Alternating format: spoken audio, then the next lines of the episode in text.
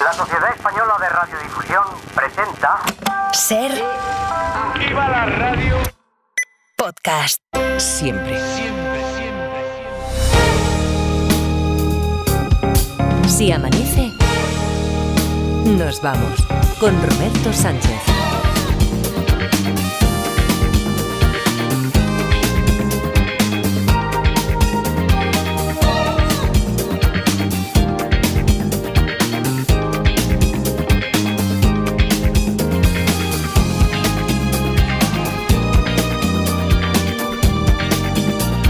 Cuatro y 5, 3 y 5 en Canarias. Saludos, señoras, señores. ¿Qué tal? ¿Cómo están? ¿Cómo estáis? Muy buenas noches. Bienvenidos, bienvenidas.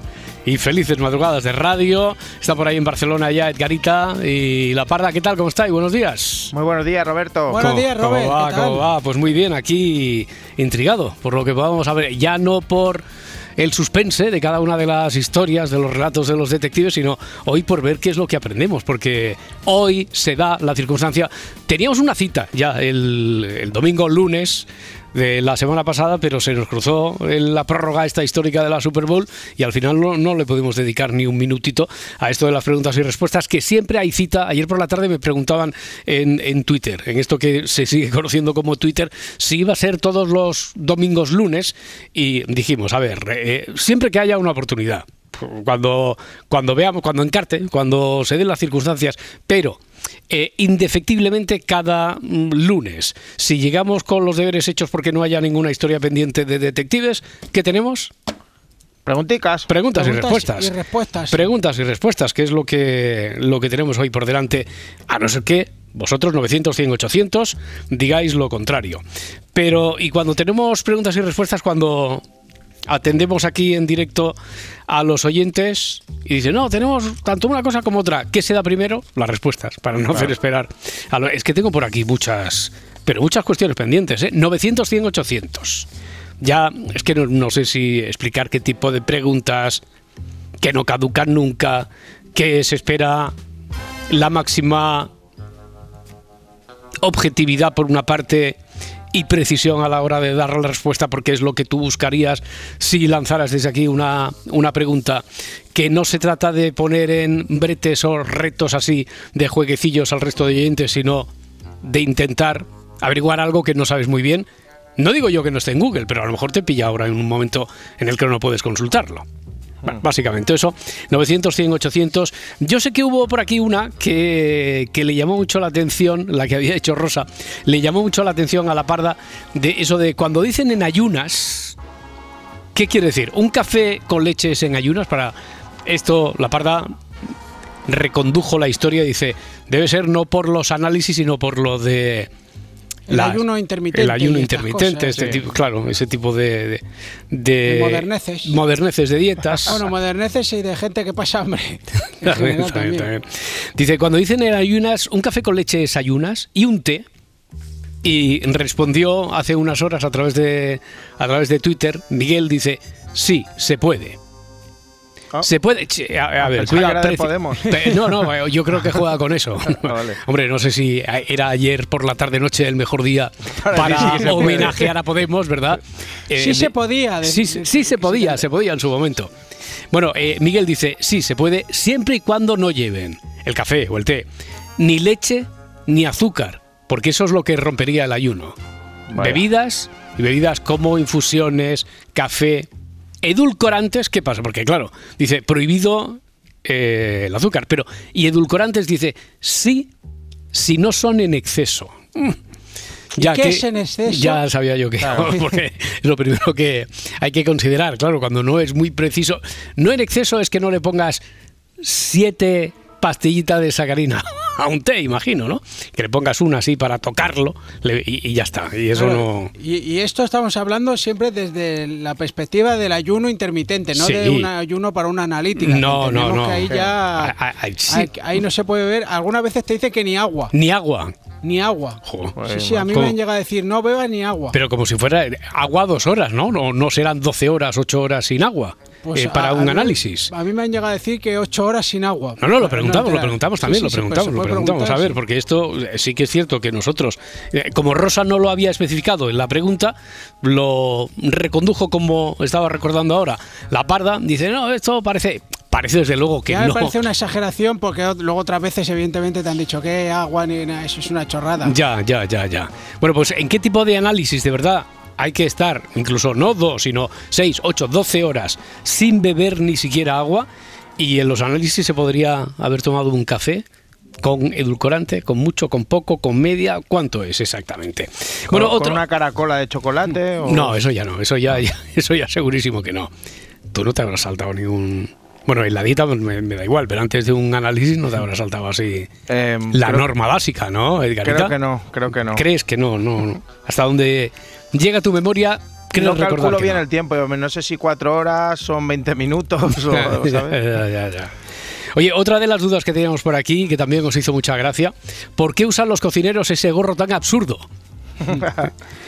Bueno, pues respondió Pablo, también a través del correo electrónico. El correo es siamanece.cadenaser.com. Dice Pablo el cocinero. Pablo Velarde. Ah, Pablo Velarde. Pablo, ah, no, no, no, no, que esta es la pregunta. Eh, Pablo es quien había hecho la pregunta de que, que quiere saber si es para evitar que la caspa caiga en la comida, porque si fuera así con un gorrito bajo ya valdría, que por qué esa chimenea, Eh, o peor todavía, esa cosa indescriptible que a veces se ponen los confiteros y que solo se puede describir como un cebollón de tela. como un cebollón de... Pues nada, no tenemos respuesta todavía a esto de por qué usan los cocineros ese gorro tan absurdo. ¿Y tenéis por ahí alguna pendiente? Ya sé, lo del patinete, Sí, esta, esta al final se va a quedar ahí. no, no, no, no, no, no te creas. Como no caduca nada, no hay que, no hay que darse nunca por vencido. Porque No, no sé, no, ya me estoy esperando a que se pronuncie la DGT algún día o Ya. no sé. bueno, alguien se pronunciará. Vamos a recordar que la parda lo que quiere saber es si hay alguna normativa unificada para cada uno de los municipios y eso depende de la norma municipal para sancionar, para prohibir, para permitir, para establecer el marco de convivencia en el que se puede circular con patinete, por dónde y cuándo no y cómo se sanciona cuando Y también uno quiero saber si te pasan rozando la oreja, si se puede extender el brazo así disimuladamente. Sacar el- Ya. Fernando Sacar el co- Couto. Como Fernando. sacar un poco el codo. Hombre, eso no sé, porque. ¿Y tú, que- opa? Opa, ¿y tú Ah, qué tal? Buenos ¿qué días. pasa? Buenos días, hombre. pues aunque haya cámaras de, de seguridad o de comercios cercanos, esto no se puede. Esto no se puede apelar en el bar, ¿no? A Es ver si puede sacar. Ahí no puede haber voluntariedad, ¿no? Si, si uno hace así para mirar la hora y levanta el brazo, pues Ya. pasa el de patinete pegado, pues. O sea, que se pega, ya está. Claro, pero condiciona, bueno, interfiere desde luego eh, en el recorrido del, del patinetero. Hombre, pero- si interferiría, pues, pues igual sí que hay que sancionar, sí. Ya, ya, ya, ya. Bueno, y más preguntas, por ejemplo, que tenemos pendientes. J. de Martín, que quiere saber cuáles son los trámites para usar una canción en un cortometraje, qué derechos de autor hay que pagar, con quién hay que contactar para eso. Ah, eso es bueno. ¿Eso se paga directamente en autores, independientemente de lo que diga el autor? Quiero decir, con pagar ya basta. San Pedro canta. O le ¿Pagando o no? un bizuna Ramoncín o eso como vaya. Pero Ramoncín no tiene nada que ver ya, ¿no? Sí, pero es el eso chiste ya- de Ya, siempre, es el chiste, es el chiste, sí, sí. Oye, ¿cuál fue la primera pregunta que se hizo en el Se Amanece, en la primera etapa de preguntas y respuestas? Seguimos sin saberlo. Bueno, y las vuestras, que seguro, las tuyas, Edgarita, que tienen que ver con animalejos, ¿no? Siempre son de animalejos. Tenía alguna pendiente por ahí, no me acuerdo cuál era. Sí. Pero hoy tengo una que no es de animalejos. A ¿eh? ver. Que me apunto. Eh, es que yo me acuerdo que los, a principios de los 90 era muy importante la profesión del delineante.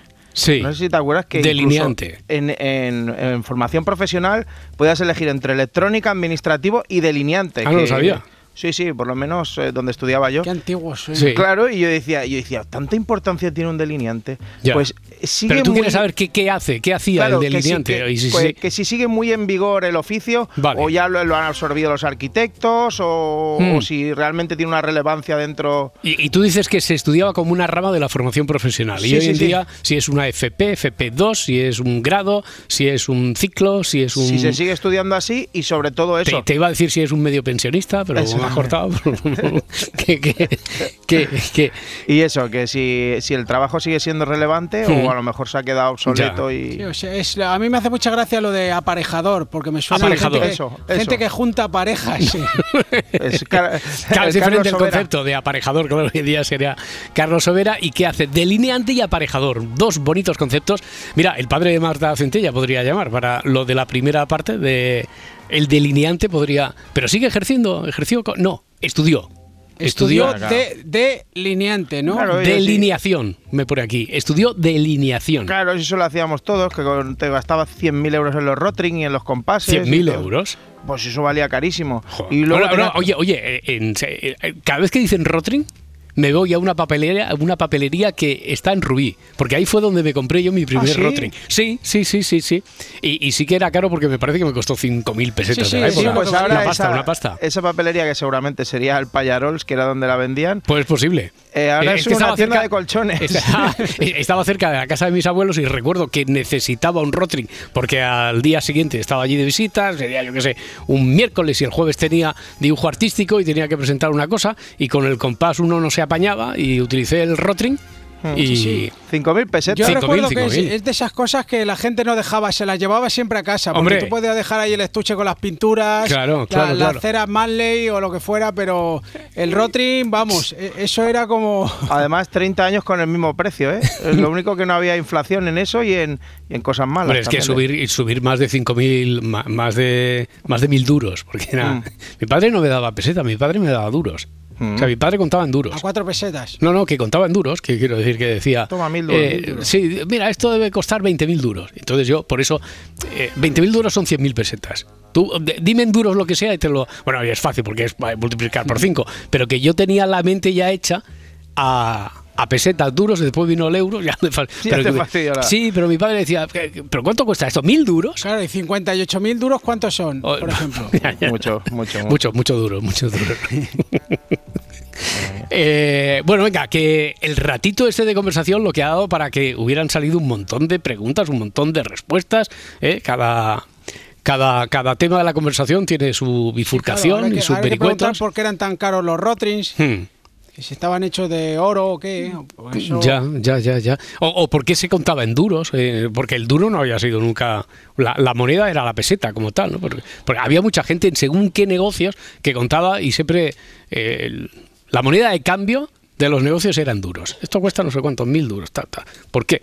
Imagínate, bueno, vamos a empezar siempre con una cancioncilla. eh, no tiene por qué sonar solo en castellano una canción los viernes. De- en la lista hay otras. No digo que sean eh, de- españolas como las que tú pones, pero sí en castellano. Pero vaya demanda buena, ¿eh? Que por Muy redes sociales buena. me está preguntando Muy todo el mundo, buena, oye, ¿qué buena, canción? Muy buena. ¿Cuál, fu- ¿Cuál fue la del viernes? Bueno, que lo busquen, porque debe estar La de ahí. tu la- cara, la, de, la del dúo que... tu, tu cara, dúo. Tu cara, se llamaban y era Sí. la canción de Te quiero mucho. Del te quiero mucho. Esa. No puedo- una versión del no puedo eh, dejar de mirarte, ¿no? No Eso puedo- es, pero el público de Si Amanece es flamenquillo, porque me han preguntado mucho por esta Sí. y por la de la plazuela que puse, También, que puse un también, día. O sea también, que también, también. Por la de Marlon, ¿no? Para cagarse. Por esa no me han preguntado ni una vez, solo me han faltado el respeto dos veces. Sí, por no te- ella, no te han pero por culpa vuestra. Ya, ya, ya. Era, eh, y pues ahora la que hemos colocado, que ya estaba, ya estaba, eh, la que hemos colocado otra vez la primera o la última, es esta de Calamaro.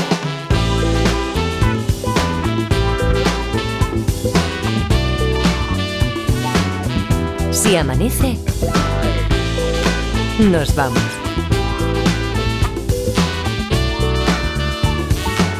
Con Roberto Sánchez.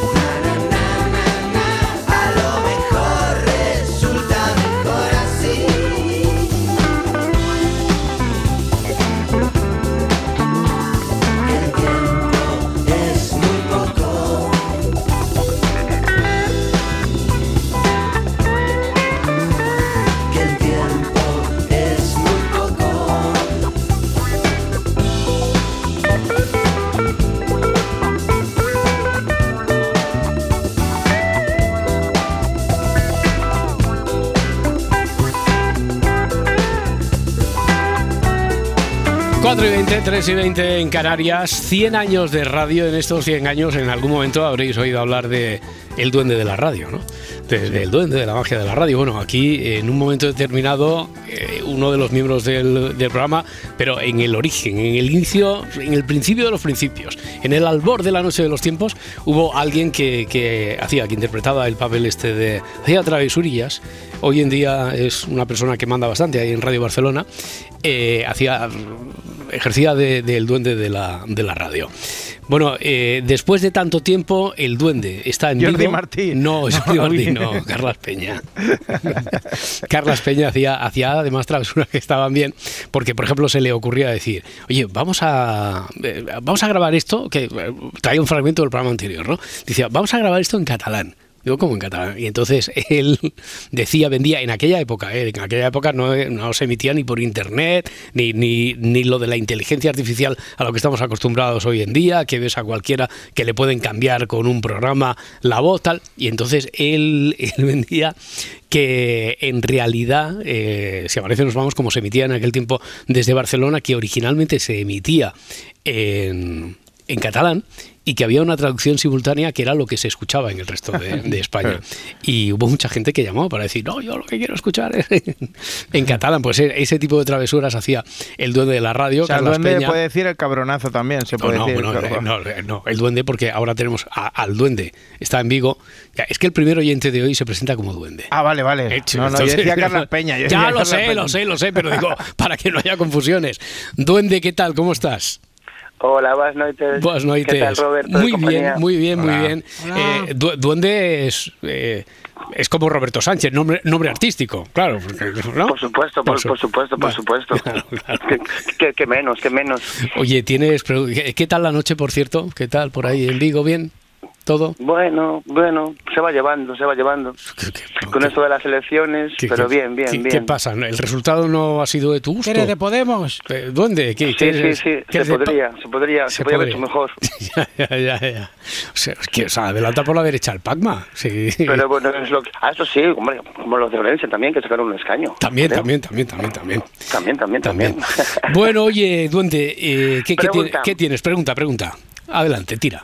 Vamos a ver, yo soy de, de juegos, juego al a FIFA, juego al NBA Cup, al Ah. Live de NBA, pero Charles Barkley, que es un juego de baloncesto que me imagino que conocéis todos ustedes, el gordo de la NBA, no, no sale en ningún juego. Y mi pregunta es, ¿por qué?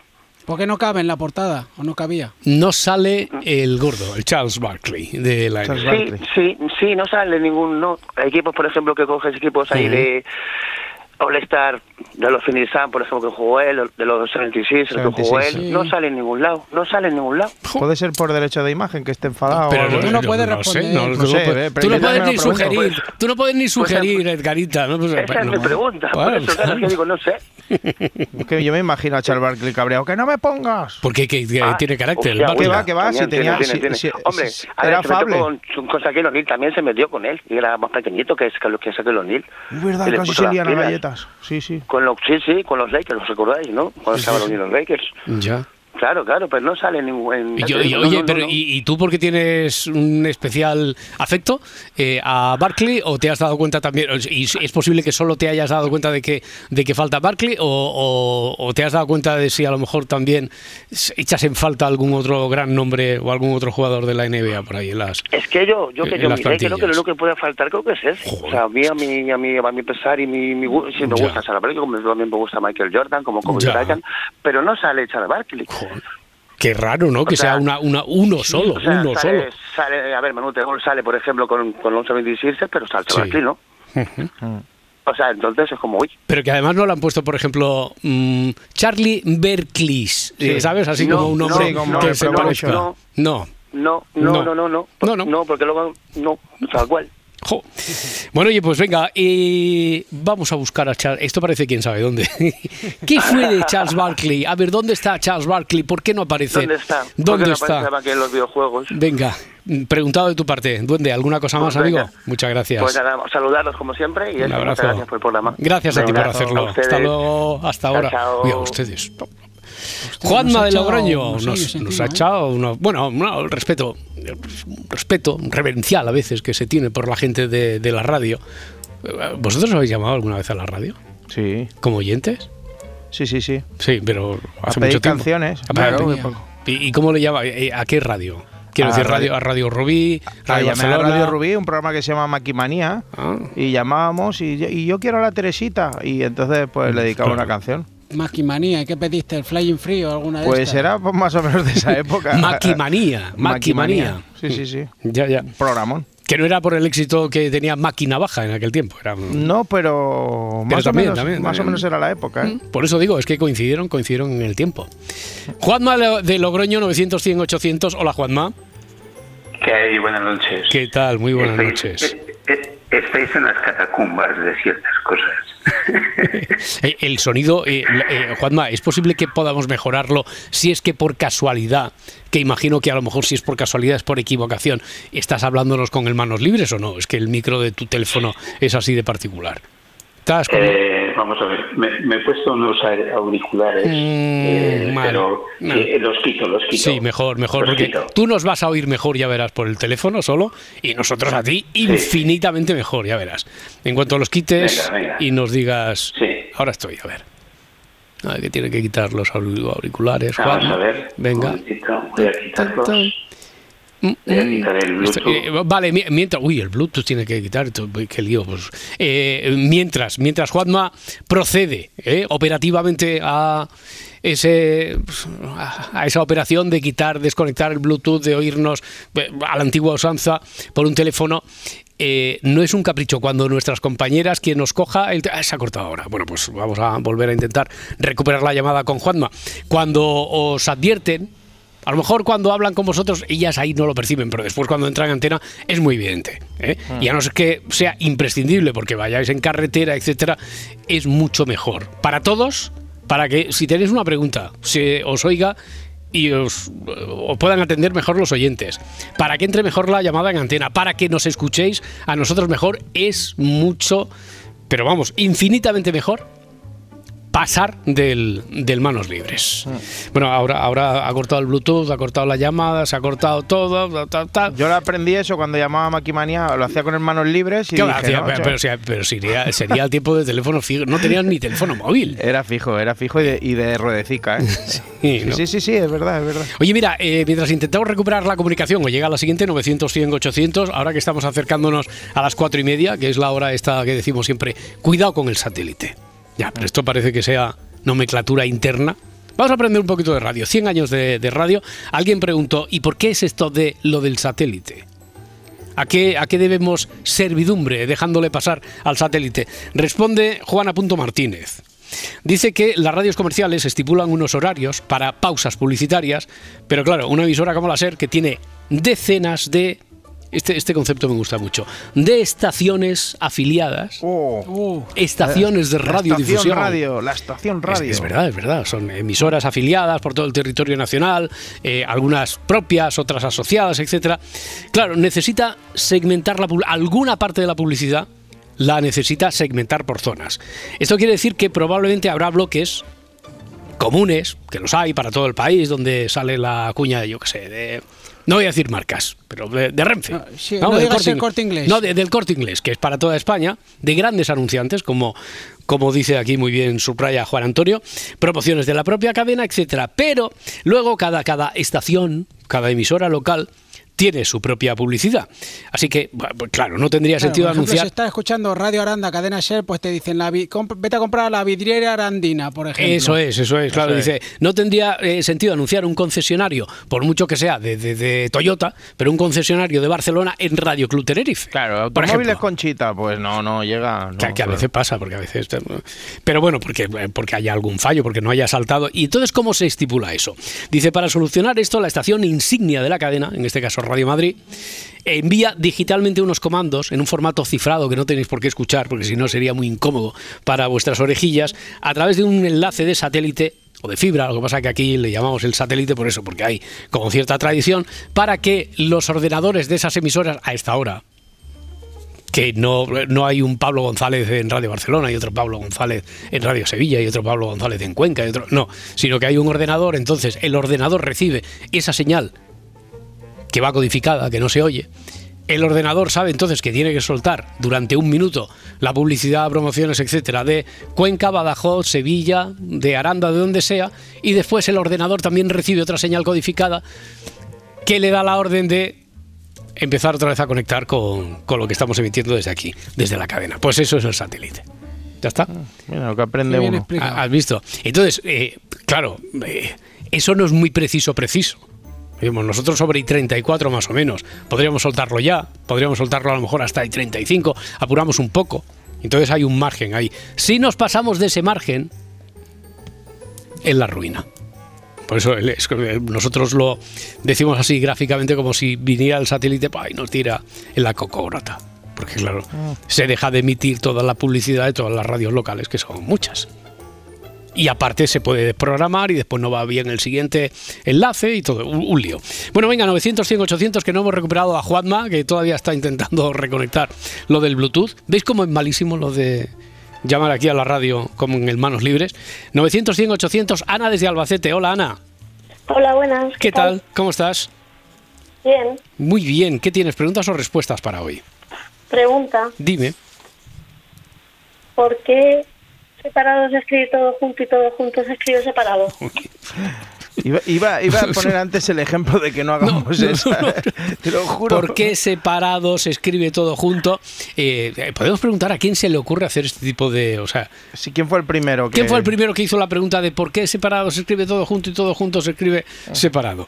Vale, a, a- a ver si nos lo dicen. Eh, no, hombre, no deja de llamar la atención, ¿verdad? Y sobre todo es un jueguecillo también para el típico inglés que está aprendiendo español.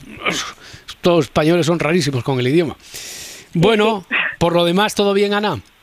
Sí, todo bien. Venga, me alegro muchísimo. Muchas gracias por todo. Gracias a ti, hasta luego. Hasta ahora.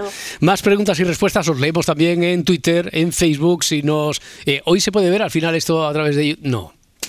Hoy hoy no se ve. No me digas. No, hoy. Cuando hoy, no que me, he pu- hoy que me he puesto guapo. ya, ya, pero vienen los de la Super Bowl, tocan la mochila. Otro día, hoy ya hemos estudiado lo del satélite, otro día hablaremos de la de la mochila. ¿no? De Pocholo. Sí, sí, sí.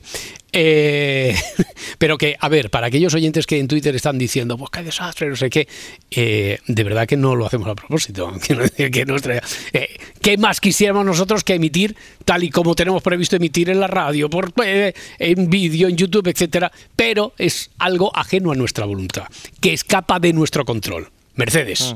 Que escapa de nuestro control, Mercedes.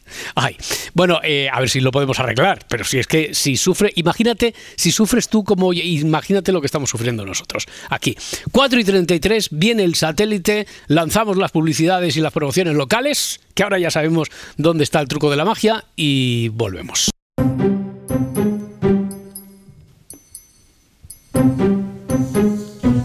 Cuatro y 35, 3 y 35 en Canarias. Preguntas, respuestas, Juanma de Logroño, que yo creo que lo hemos recuperado. Sí, ya estoy por aquí. ¿A que ¿Qué sí, ahora? Hombre, ahora, Uy, qué ahora, diferencia. ahora, ahora algo mejor. Yo creo que mejor, yo creo que mejor. Pero que te hemos hecho mucho lío, Juanma, ¿o qué? Que has estado a punto... No, no, mira, el- lo de los teléfonos nuevos, cuando tú vas a cambiar en- dentro de una llamada, Sí. tratar de averiguar y eliminar algún algún otro aparato que tengas conectado con él, es, un- es un triunfo. Sí, esto es, sí, sí, sí, sí. Esto es la, esto es la, la puñeta. Bueno, oye, a Eh, nosotros se nos ha hecho una eternidad, pero ten en cuenta que entonces eh, te convalida como una ingeniería en telecomunicaciones estos 10 minutillos que hemos estado sin poder. Sí. Oye, en 10 minutos tampoco sacarte un grado, además de. De coach, de, de coach. delineante, coach y, y, telecomunicaciones. Entonces, Darita, tú hiciste año y medio de delineante. Sí, yo hice, sí, sí, sí. ¿Qué- Hice porque... Que se te eh, daba regular solo. No, yo te explico que en el instituto que iba yo podías, el primer año hacías un poquito de delineante o de delineación, un poquito Mm. administrativo y un poquito de electrónica. Y Ya. entonces luego ya elegías. Hmm. O sea, apre- aprendí de mucho, maestro de nada, ¿no? Eso que es. dicen, ya, eso ya, es. ya, No sabía Un ni poquito sol. de delincuente también Sí, hizo. sí, mezclabas de- Bueno. delineante con electrónica y te salía delincuente. Bueno, oye, No. Juan, Juanma, ¿y tú qué, tú qué tienes? ¿Preguntas, respuestas? ¿Tiene Bueno, algo que ver no, con no, esto? yo tengo las respuestas Sí. sobre lo que hablabais de delineación. Ah, mira, ¿ves? ¿Has visto? Sí. Venga, cuéntame, Sí, sí, cuéntame. Mira, eh, eh, bueno, yo peino ya casi 74, ¿no? Eh, yo empecé lo que se llamaba entonces formación profesional, primer Mm. grado y segundo grado. Había dos cosas. Entonces elegías, eh, había torneros, había fresadores, había un montón de, de, mm, tipos de trabajo que ahora prácticamente en muchos casos eh, ha desaparecido, ¿no? En, en los sistemas. Pero mm, dábamos las, eh, las asignaturas comunes, las dábamos todos juntos. Y luego cada uno tenía una, una parte que se llamaba taller, Mm. que era donde se hacía la especialización o lo específico de cada, de cada trabajo. Mm. Y yo hice delineación. Terminábamos tres cursos que éramos formación delineante, por ejemplo, industrial, que te dedicabas a diseño y trabajo sobre piezas y, y su representación gráfica. Y luego los otros dos años, porque eran en total cinco años, primero y segundo de maestría, invertías y hacías delineante de construcción. Y salías, salías maestro industrial, Eso es o sea, maestro en delineación. Ya. Sí, sí. Y, luego y- y tú te, profesionalmente... y- y tú te dedicaste a eso después, Juanma, o no? Sí, sí, sí, totalmente. Sí. Después, bueno, después, desgraciadamente, éramos las manos derechas de los ingenieros y de los arquitectos y de los aparejadores, como habéis dicho, que ahora se llaman arquitectos técnicos. Eh, y desgraciadamente es una profesión muy bonita porque trabajábamos y nos equiparábamos a algo que había en Europa que se llamaba técnico en sistemas de representación gráfica. Mm. Y eso, eh, por, por los hechos de, de decir los ingenieros, los peritos, los, los, los arquitectos, cuando a nosotros como delineantes nos dieron ciertas atribuciones, porque dentro de mi profesión yo hice diseño de edificios y Mm. diseño de piezas, cálculos de las mismas y además hacíamos cálculos mecánicos y, te- y de, por ejemplo, de estructuras de estructuras de edificación. Pero todo eso se vino abajo porque cuando nos dieron eh, el- la capacitación de titulado de grado medio, Mm. esas profesiones de las cuales nosotros éramos la mano derecha se echaron encima y se quitó el decreto famoso y nos dejaron simplemente como unos tristes dibujantes. Que entonces después llegó el ordenador, llegó el AutoCAD con su versión 10 Y ya lo hacía, ya- ya, lo hacía por vosotros. Correcto, ya lo, lo correcto. Es lo lo que te iba a preguntar, que me estás hablando, imagino, de tiempos previos a lo que ahora los ingenieros tienen ahí esa herramienta del es el. AutoCAD, ¿no? Eh, pues esa, herramienta que lo hace Sí. prácticamente, no sé si es milagrosa, pero pero prácticamente, Sí, prácticamente. Sí, sí, sí, sí. Esa es, esa es la verdad. Yo todavía sigo haciendo pequeños dibujos y pequeñas cosas con Mm. cartabón y regla como se hacía antes. Mm. Eh, en muchos casos es mucho más rápido dibujar a mano, en ciertos casos que no cogen un AutoCAD. ¿Qué es lo que pasa? Que antes tú dibujabas algo y ibas poniendo capas de Mm. dibujo para ir copiando, por ejemplo, en una edificación eh, sobre la base de la distribución, luego empezabas a hacer en lo que son las estructuras y demás, Sí. basándote siempre en eso. Y, por ejemplo, yo mi trabajo final de carrera fue diseñar un cabezal de una fresadora con sus cálculos correspondientes Yo no. y después sí, sí, y después mi trabajo después que todavía lo guardo era edificar, o sea, proyectar la fábrica, los procesos fabricativos de esas piezas el, y después hacer un edificio para los trabajadores que iban a trabajar en esa fábrica. Ya, ya, ya. Y entonces, igual que la profecía aquella que no se cumplió de que el vídeo iba a acabar con la estrella de la radio, el AutoCAD sí que acabó con vosotros. Entonces eso es algo ya, Pues- ya, ya como tal no hay delineantes, quiero decir, no, no sé si de sí, antigua sí, formación. ¿Y qué, No, hacen, no. qué hacen ahora entonces? No, no, hay delineantes. Mm. Lo que pasa es que se trabajan, ellos trabajan con el AutoCAD. Ya, hay vale, arquitectos vale, vale, vale. que lo único que hacen son los bocetos, Mm. desarrollan la- los sistemas y luego lo pasan al delineante que sigue siendo su ayuda, pero ya muy desaparecido en esa en lo que era la profesión de antes. Claro, no tan artesano, trabajando y no, hacer. no tan artesano, No, sino casi no, como un operador no, de- del AutoCAD, ¿no? Es Lo como cual también tiene su mérito, ¿eh? que, ha, que ha cambiado la Claro, cosa también. Es que Claro. daros, daros cuenta de una cosa. Antes era importante porque, por ejemplo, yo he trabajado toda mi vida en Logroño Mm. y se sabía de qué estudio era el dibujo correspondiente. Mm.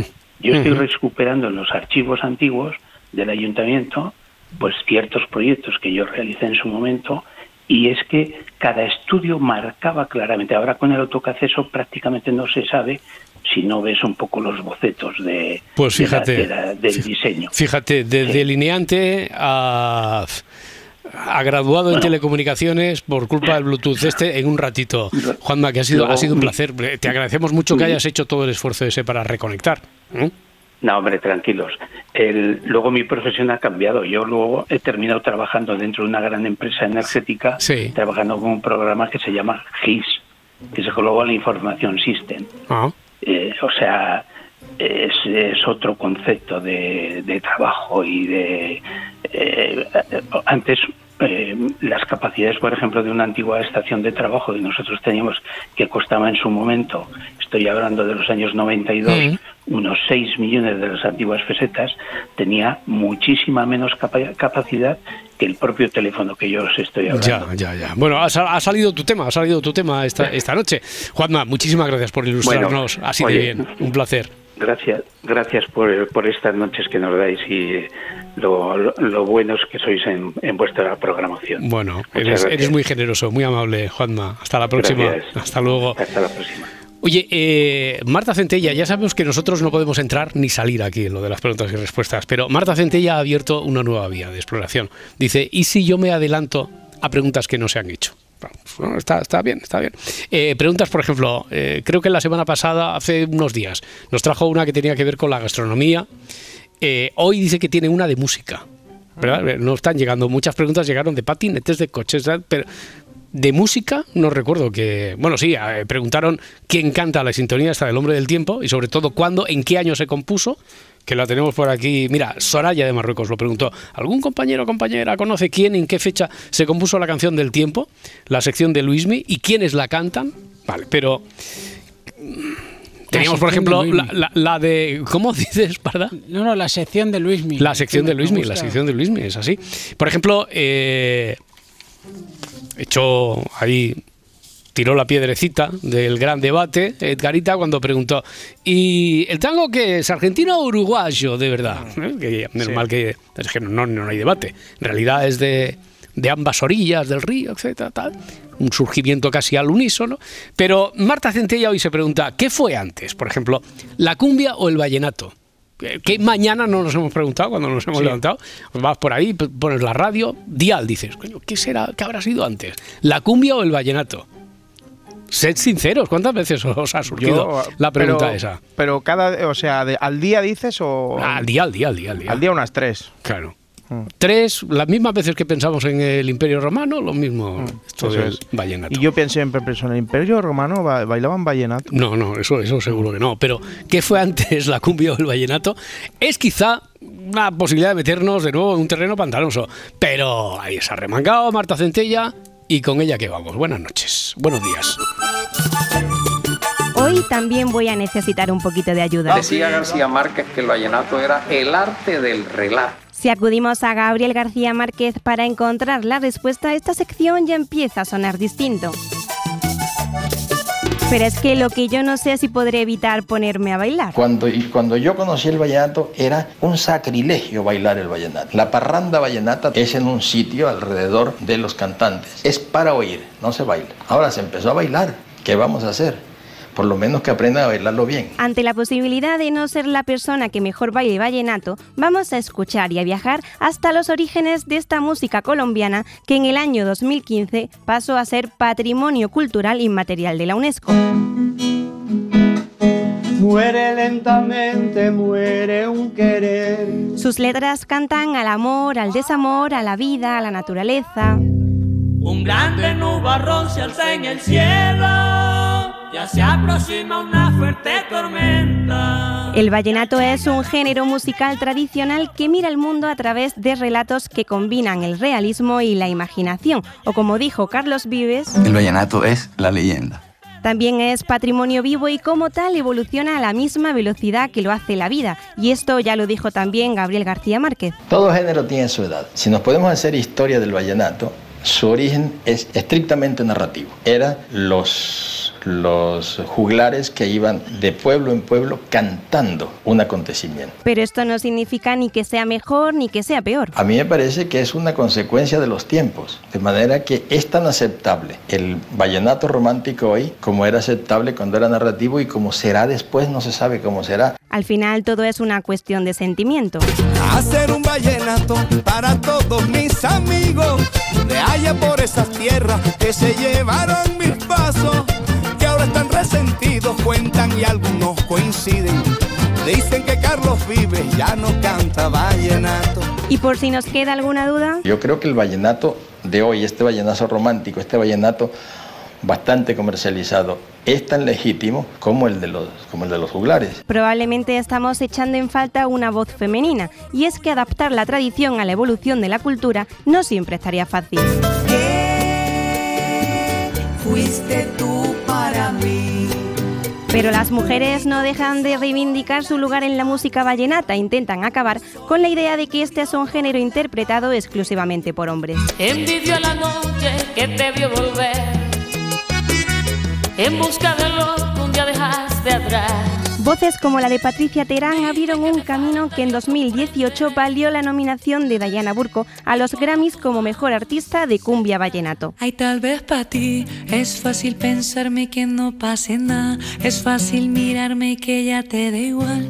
Este no deja de ser el ritmo del conocimiento musical y cultural de Colombia, de los saberes de la poesía y los antiguos juglares. saber que esta historia poquito a poquito tome su camino y tú te conviertas en cualquier Bueno, de los antiguos y modernos juglares, de, del mester de juglaría a la radio. No dejamos de hablar de transmisión oral. Ya sabéis que en este 2024 estamos de centenario. La semana pasada la cadena SER dio el pistoletazo de salida a un año en el que vamos a celebrar aquí la radio eh, con vosotros. Y en el Si Amanece nos vamos también, por supuesto, como en todos los programas de esta casa. A lo largo de los próximos meses vamos a ir descubriendo alguna historia, historias individuales, colectivas sobre, sobre este medio, sobre la relación que tiene este medio con todos vosotros, con los oyentes. Queremos recordar que, o informaros, si es que no lo sabéis, que si alguien, alguno de vosotros quiere compartir alguna historia de radio, lo puede hacer a través del correo 100historias.cadenaser.com. Si preguntáis, ¿el 100 cómo va? ¿Con letras o con números? Pues como el chiste de Eugenio. Con las dos.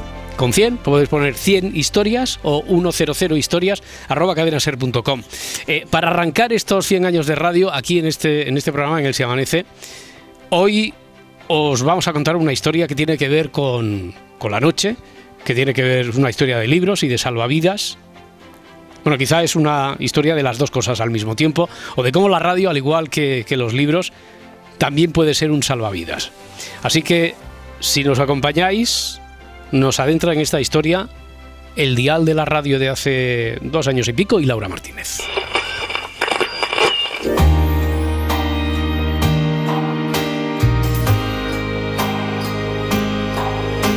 Si amanece, nos vamos. Con Roberto Sánchez.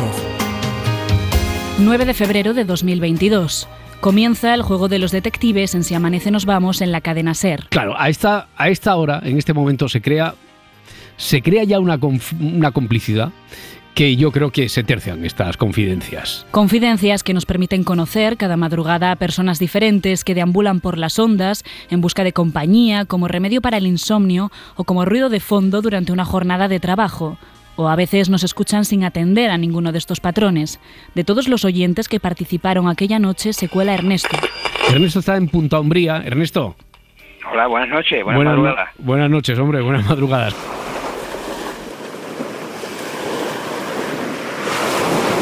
Esta historia empieza en Punta Umbría, provincia de Huelva. ¿Cómo estás? Bien, bien, Bueno, sobreviviendo. vale, sí. Y, o sea, que ahí no tiramos porque no está la cosa para tirar, pero bueno, que vamos, No, no vamos está la cosa para tirar para nada, no. Distintas circunstancias de la vida han hecho que Ernesto se encuentre viviendo en un chiringuito en la playa. Esa noche él decidió llamar al 900-100-800 a las 4 de la mañana. He vivido en la calle un tiempo, he tenido que vivir un poco de la caridad y demás, por Mm. circunstancias, después Sí. de haberlo tenido todo. Ya. y bueno, y, y nada, y he terminado aquí a las cuatro y pico de la mañana. Ya ubicados en esa orilla del mar, vamos a hablar de algo, de literatura. En aquel momento, en Se Amanece, en el contexto del juego de los detectives, se sorteaban libros. Si no dais con el premiado de los libros, por favor, acordaos de mí. Venga, vale, vale. Yo, yo lo apunto, lo apunto esto, Ernesto, ¿vale? Venga, lo, lo- lo apunto. ¿A, a ti qué te gusta leer? ¿Qué, qué, qué- todo, lo- todo. todo, Hmm. todo, ¿Te, todo te que gusta la novela, una- la una- novela negra? Está el thriller, novela de suspense. Me encanta todo lo que sean letras una detrás de otra, Vale. Roberto, de Venga, verdad. yo, yo te envío, yo te envío un libro. Gracias. La magia de la radio hizo que dos años después, en enero de 2024, Roberto y Ernesto se volvieran a encontrar. Distinta noche, mismo programa. Me hace mucha ilusión saludar al siguiente detective. Ya veréis. Ernesto, ¿cómo estás? Hola, Roberto, buenas noches. ¿Qué hay? Buenas noches. ¿A ti te gustan los libros? Eh, son mi vida, mi- Sí. son mi salvavidas. ¿Qué- qué- eh, a a ver si me respondes lo que me respondiste hace, no sé, de esto quizá hace dos años. ¿Qué tipo, Puede de, qué, qué tipo de libros te gustan? Pues hasta hasta la etiqueta de los botes de champú. Esa misma radio, la misma que nos presentó a Ernesto y que cada día nos presenta a tantos oyentes, consiguió otra cosa. Dijiste que los libros eran tu vida y eso generó una corriente de solidaridad por parte de muchos oyentes que te enviaron, no, no sé si fueron muchos los que te enviaron libros para allá, Ernesto. Pues contando los dos tuyos, Roberto, Sí. Pues sumé a mi a mi colección, a mi biblioteca aproximadamente unos 18, 20. 18, 20. Vamos a detenernos aquí un momento. La historia que les estamos contando, la de Ernesto, pero también la nuestra, aunque parezca reciente, comienza mucho tiempo atrás, hace más o menos 40 años, debajo de una almohada y pegado a un transistor. Yo de siempre he sido radio oyente, de siempre. Siempre yo he empezado siempre con la radio porque lo he mamado de mi padre. Mi padre ha sido una persona que de los que duermen con el transistor bajo la almohada y eso ha sido de siempre, toda la vida. Y, ahí es donde yo re- recibí esa, esa, esa escuela, ¿no? ese impulso. Y bueno, y siempre desde hace muchísimos años, desde muy jovencito, pues, con mi auricular en la oreja y trabajando eh, en vida de extralaboral, eh, en todos los ámbitos, en mi coche con mi radio. Nuestro protagonista, dos años después, ya no vive en Punta Umbría. ¿Y ahora qué haces? Ha, ca- ha cambiado mucho tu vida desde entonces. ¿Dónde estás ahora? La verdad que bastante error. Ahora mismo estoy en Corea del Río. Estoy aquí en mi pueblo natal. Coria del Río es una localidad sevillana de unos 30.000 habitantes y desde este lugar y con la mirada que ofrece el paso del tiempo, Ernesto recuerda aquella noche. ¿Tú te acuerdas de aquella noche? Pues sí, sí que me acuerdo, Roberto, claro que me acuerdo. Aquella noche eh, eh, llevaba ya una, llevo tiempo ya escuchando y demás, y lo que pasa es que yo me encontraba en un, un cobertizo, que es lo que tenía allí preparado para mí, dentro de lo que es el, el, el- el chiringuito este, y bueno, era un, cobertizo. Pero bueno, para mí muy sobrado, para, para donde yo he dormido, aquello es un palacio. Un palacio, tal y como dice él, donde algo estuvo siempre muy presente, los libros. Los libros aquellos que te enviaron los oyentes, ¿los, los conservas? ¿Los, los llevaste Eh, contigo o los dejaste allí en Huelva? Por supuesto, ¿Ah, sí? ¿verdad, Roberto? Yo, yo no tengo nada, yo, yo soy yo soy la persona, yo soy una persona que no tengo nada, o sea, na- y, quizá- y nada de lo que llevo todo me ha venido bendecido, Los libros es lo único que puedo decir que es mío, mío propio, mis libros, y eh, el garaje de mis padres, allí tengo como seis cajas y tres o cuatro maletas de viaje grande. De todos los que recibió, unos 18 o 20, hubo uno que le marcó especialmente. Hay uno que es un libro, una, narrativa así docu- documentada, es un negro en la Alemania nazi. Este es un cuento sobre el valor emocional de los libros, sí, pero también de la radio. La radio para mí, Roberto, es, es un salvavidas, más que un apoyo, más que un salvavidas, en el sentido más estricto de la palabra, ¿vale? Dame una noche de asilo en tu regazo. Esta noche, por ejemplo, Ahora no estamos hablando de una radio cualquiera, no hablamos de un buenos días ni de un buenas noches, tampoco de un buenas tardes. La madrugada proporciona una textura distinta, una calidez particular y nos permite abrir puertas que nos llevan a lugares como Punta Umbría o como Coria del Río, donde este sonido, el de un grupo de gente hablando o adivinando un peculiar cluedo, puede implicar mucho más de lo que nos imaginamos. Para mí la radio nocturna es mi, mi apoyo, es mi apoyo, Roberto. Es mi apoyo y es mi, es mi compañía, es mi compañera, es, mi, es con lo que hablo, es con lo, es mi, es mi compañera. Una compañía que ante todo es mutua. Pues muchas gracias por dejarnos entrar ahí en, eh, en tu casa. Un abrazo muy fuerte. Muchas gracias. A tener el alma en vilo, dame una noche de asilo. Gracias a todos los que como Ernesto nos permitís entrar en vuestras casas cada madrugada y dejarnos ser vuestro asilo, vuestro lugar de refugio y de cobijo.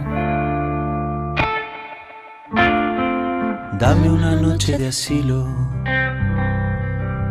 dame un remanso. Yo te daré lo que tengo, este amor que no me explico. Pasan los años y sigue a espaldas del tiempo. Quiero que me hables del tiempo, que te desnudes como si fuera algo corriente, como si verte desnuda no me aturdiera tan sistemáticamente. Tu piel me sea desconocida me deje siempre intranquilo.